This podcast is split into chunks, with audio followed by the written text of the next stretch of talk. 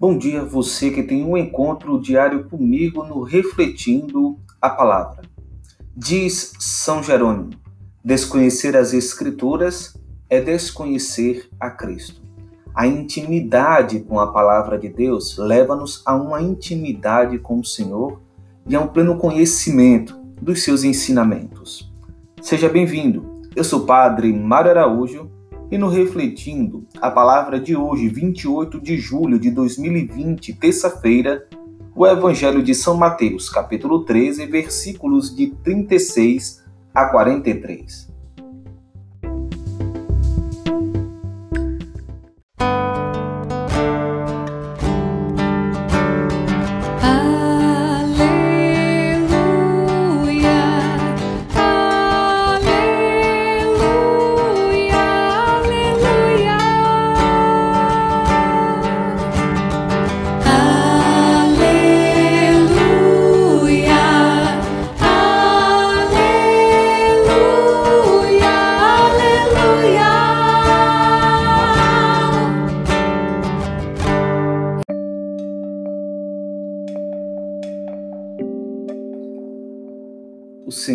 Esteja convosco, Ele está no meio de nós.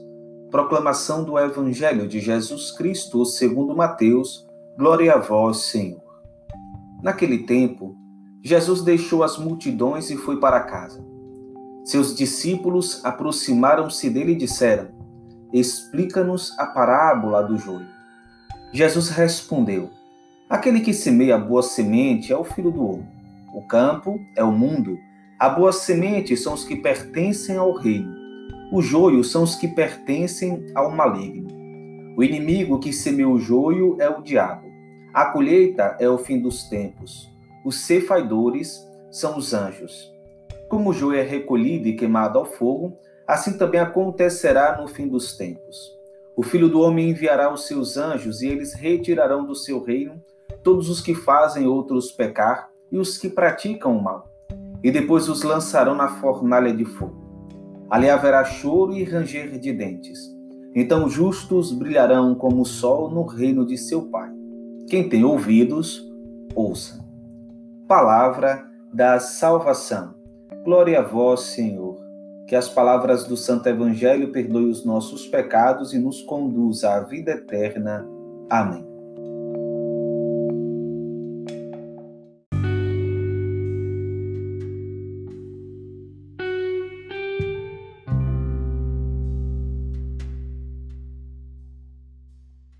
Muitas coisas que o Evangelho de hoje nos leva a refletir, gostaria de propor a reflexão, uma vez que já refletir noutra oportunidade esse Evangelho, propor uma reflexão que nasce a partir da seguinte vontade externada pelos discípulos. Seus discípulos aproximaram-se dele e disseram: Explica-nos a parábola do joio. Trata-se exatamente da disposição interior em aprender. Quando se fala de mestre e discípulos, compreendemos claramente uma relação em que experiências são compartilhadas. Compartilhadas porque a aprendizagem é mútua.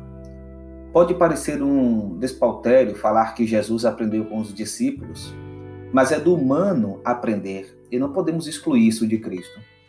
Os discípulos estão inteiramente mergulhados na dinâmica do aprendizado.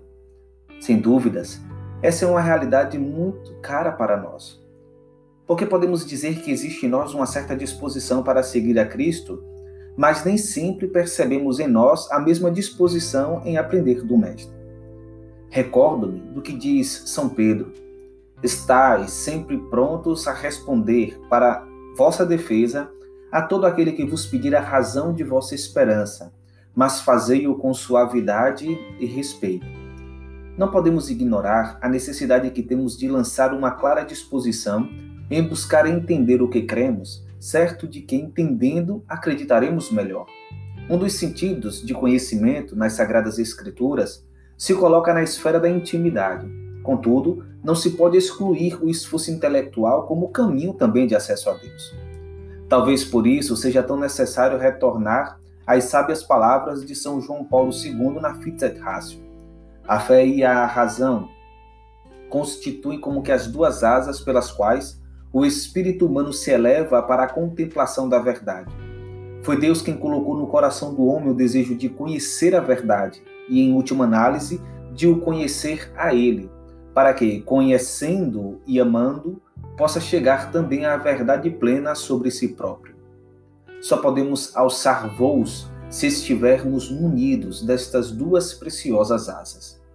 Se formos sensíveis aos evangelhos e o que eles nos narram sobre Cristo, vamos ver que Jesus passou a maior parte de sua missão ensinando. Talvez isso reflita para nós que devemos passar a maior parte da nossa vida de fé aprendendo. Um dos maiores pecados para todo e qualquer cristão é desconhecer a sua própria doutrina.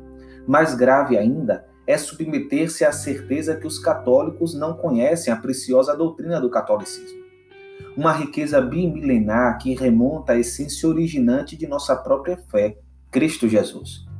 Quando não conhecemos os fundamentos de nossa própria fé, falta-nos um instrumental necessário para poder responder aos apelos que Cristo nos propõe como caminho de salvação. Nenhuma fé pode sustentar a vida de uma pessoa que se alimenta de achismos. É necessária a solidez da doutrina para que se possa existir a solidez de uma vida de fé. A disposição em aprender parece alicerçar a fidelidade do discípulo. Fidelidade essa cara para nós.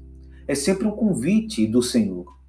Tomar meu jugo sobre vós e receber minha doutrina, porque eu sou manso e humilde de coração, e achareis o repouso para as vossas almas. Nessa passagem, convenientemente focamos em tantas palavras e nos deixamos encantar por muitas delas e acabamos por negligenciar algo que me parece essencial. Aprendei de mim, receber minha doutrina. Queira Deus que cresça em nós esta salutar vontade. Explica-nos, Senhor. Creio ser oportuno ficarmos com a reflexão do Papa São João Paulo II na Fitzet Ratio. Diz ele: Na base de toda a reflexão feita pela Igreja, está a consciência de ser depositária de uma mensagem que tem a sua origem no próprio Deus. O conhecimento que ela propõe ao homem não provém de uma reflexão sua, nem sequer da mais alta, mas de ter acolhido na fé a palavra de Deus. Na origem do nosso ser, crentes, existe um encontro único no seu gênero que assinala a abertura de um mistério escondido durante tantos séculos, mas agora revelado Aprove a Deus, na sua bondade e sabedoria, revelar-se a si mesmo e dar a conhecer o mistério da sua vontade. Segundo o qual, os homens, por meio de Cristo, Verbo encarnado, têm acesso ao Pai no Espírito Santo e se tornam participantes da natureza divina. Trata-se de uma iniciativa completamente gratuita que parte de Deus e vem ao encontro da humanidade para salvar. Enquanto fonte de amor, Deus deseja dar-se a conhecer, e o conhecimento que o homem adquire dele leva à plenitude qualquer outro conhecimento verdadeiro que a sua mente seja capaz de alcançar sobre o sentido da própria existência.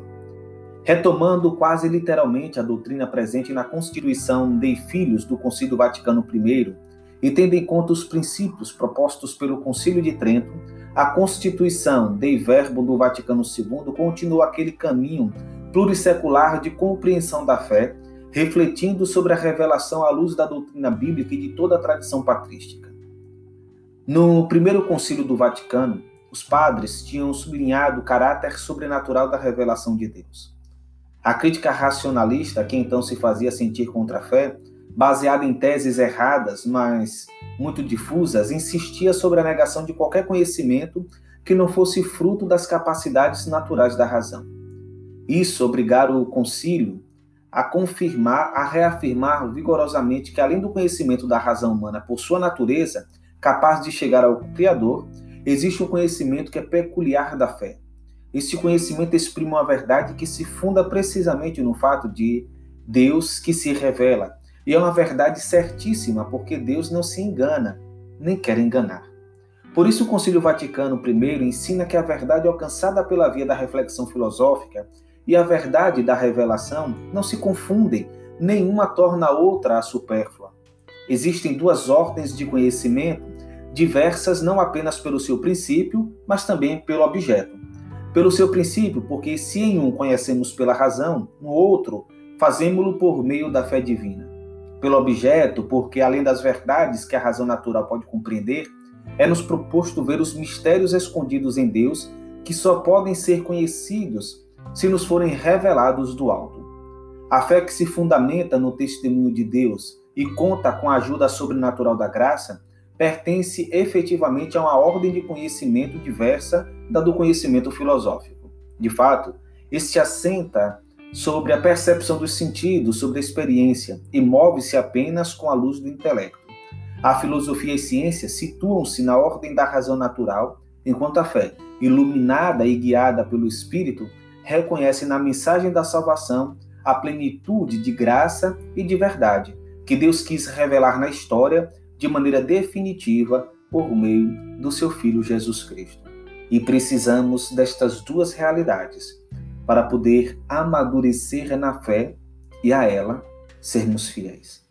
Louvado seja nosso Senhor Jesus Cristo, para sempre seja louvado. O Senhor esteja convosco, Ele está no meio de nós. Abençoe-vos o Deus Todo-Poderoso, Pai, Filho e Espírito Santo. Amém.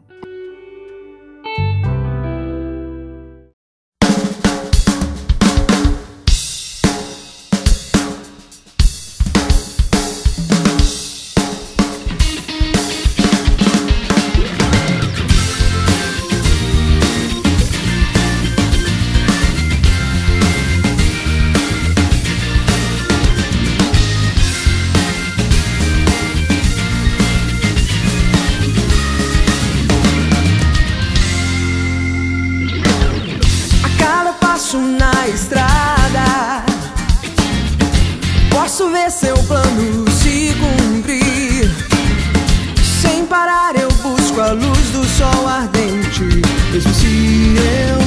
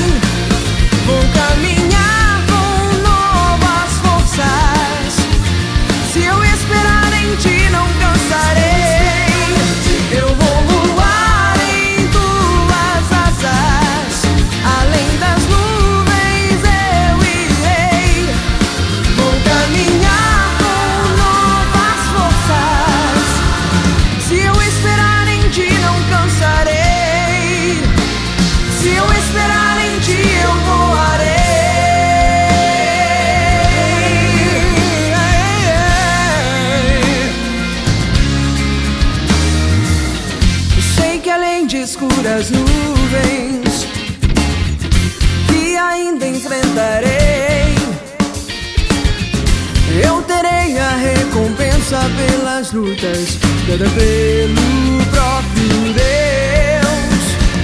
Ninguém me deterá, a tudo enfrentarei, nem que tempestades tenha que vencer. E se eu me cansar